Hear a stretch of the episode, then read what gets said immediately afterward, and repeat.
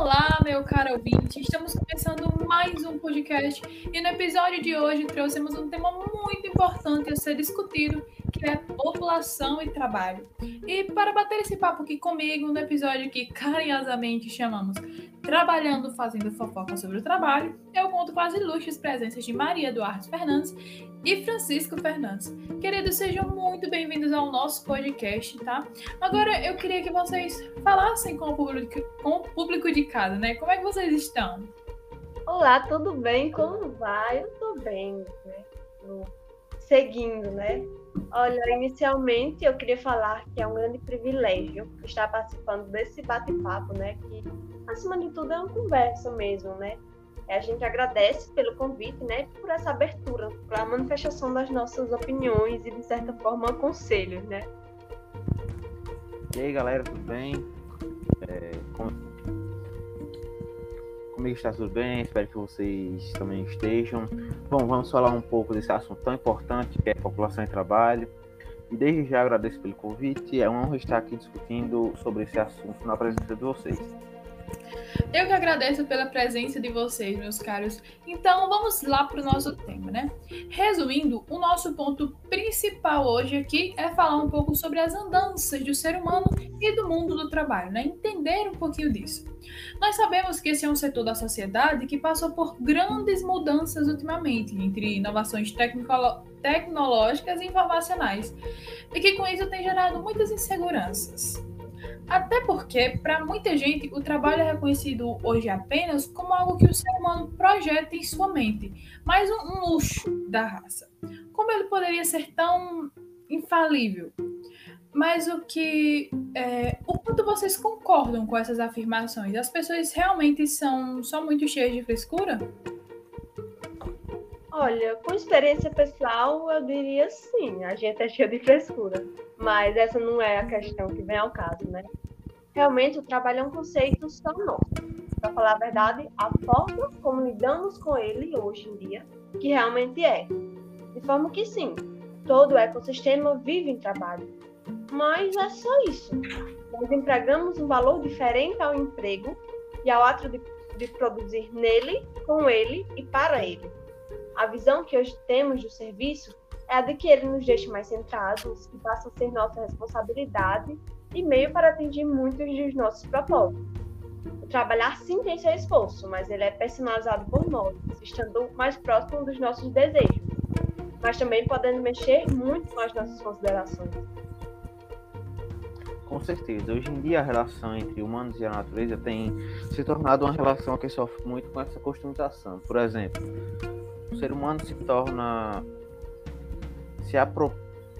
tem se apropriado indisculpavelmente e tornado essa interação com o ambiente muito mais superficial, onde a natureza só é um depósito onde podemos tirar tudo o que quisermos e na hora que quisermos, sem pensar nas consequências.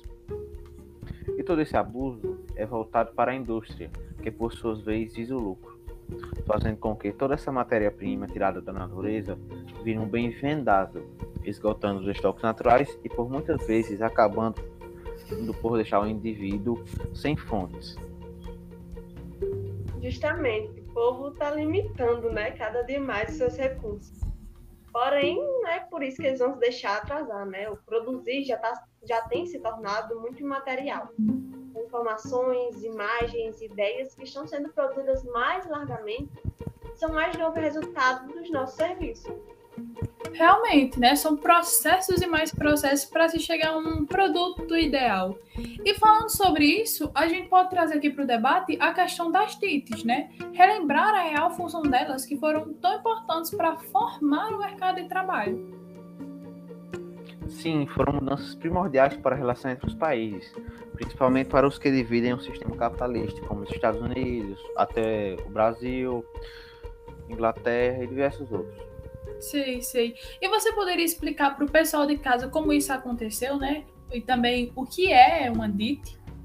Claro. É, a DIT, para começar, a DIT é a Distribuição Internacional do Trabalho, que é basicamente a forma que o mundo organiza sua produção, tendo uma, meio que uma troca de matéria-prima, trabalho em abundância, benefícios fiscais por parte os países menos desenvolvidos, ou como queremos falar, subdesenvolvidos, em troca de tecnologia, indústria e mão de obra qualificada por parte dos países mais desenvolvidos, como nas pioneiras relações entre metrópole e colônia.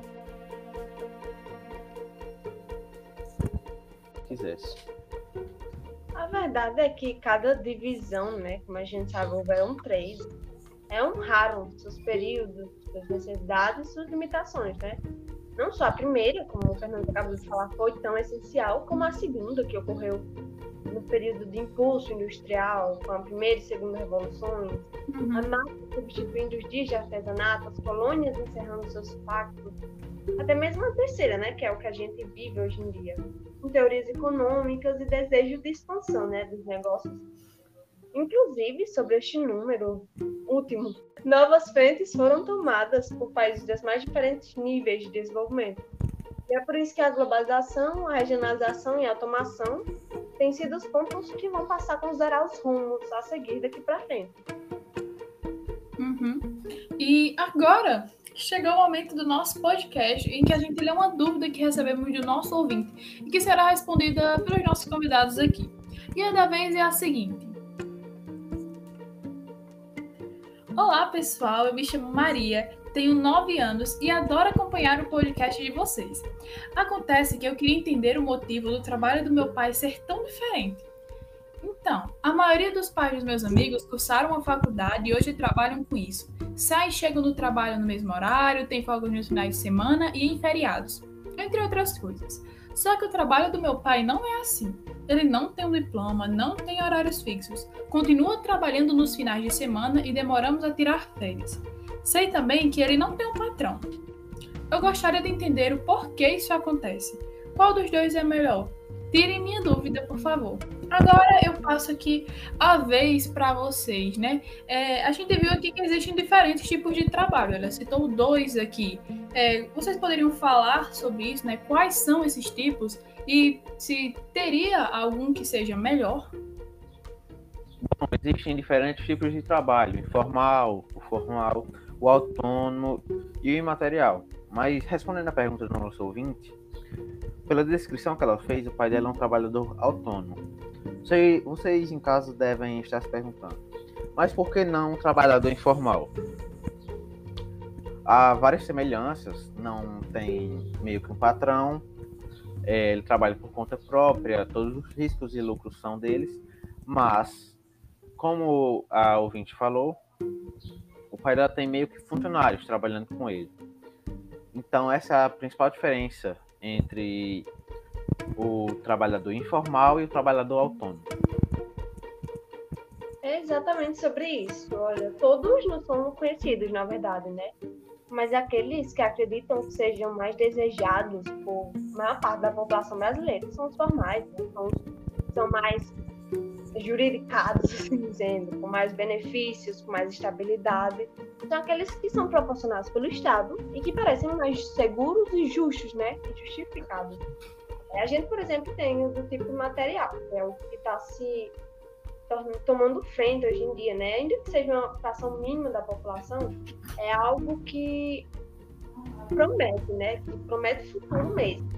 Então temos esses como principais, né? Mas o imaterial que tem se tornado cada vez mais pedido e esse formal que a gente acredita ser o mais seguro. É, e o valor que o ser humano dá à sua produção hoje em dia é até uma coisa muito irônica. Mas o que é mais interessante é a busca do ser humano por independência, né? que na maioria das vezes sai em desastre. É, sim, sim, com toda certeza. Todos querem seguir a lógica de concurso à risca, né? Escolhes o trabalho de que gostas e não precisará trabalhar nenhum dia em sua vida. É exatamente isso que o trabalhador busca, mas é exatamente contra isso que muitos acordam todos os dias. Por essas razões que os indivíduos devem se posicionar e buscar entender o porquê fazem o que fazem.